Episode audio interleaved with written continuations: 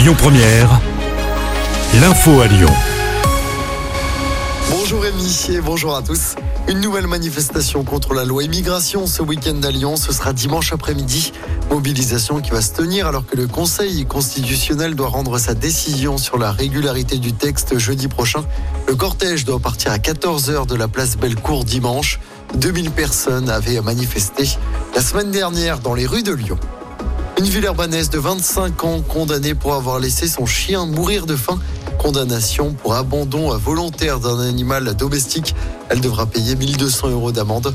En 2022, elle avait laissé son chien pendant deux mois seul et sans nourriture dans un studio de Bordeaux qu'elle n'occupait plus et dont elle avait cessé de payer le loyer. Dans l'actualité également, un restaurant de Bron près de Lyon fermé pour exploitation de travailleurs clandestins. Fermeture administrative pour trois mois d'après le progrès. Le gérant est soupçonné d'avoir employé trois personnes originaires du Bangladesh sans les avoir payées et ils étaient logés à trois dans 5 mètres carrés. On enchaîne avec cette mini révolution au TCL. Le célèbre ticket rouge et blanc va bientôt disparaître. Il sera remplacé par un billet sans contact cartonné et rechargeable. Un nouveau billet qui sera présenté mardi prochain par le Citra. On passe au sport en football. Match a priori déséquilibré ce soir en Coupe de France. L'OL affronte Bergerac en 16e de finale. Bergerac qui évolue en National 2. Coup d'envoi à 20h45 à Limoges.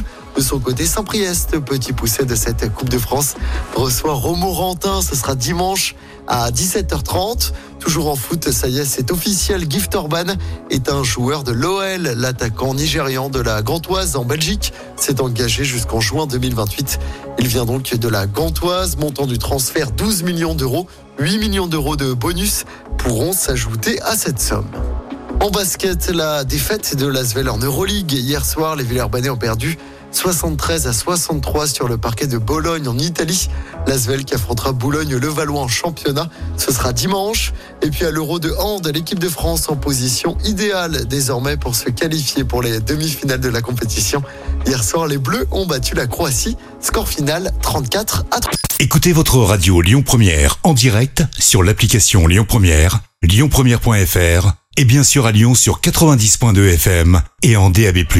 Lyon Première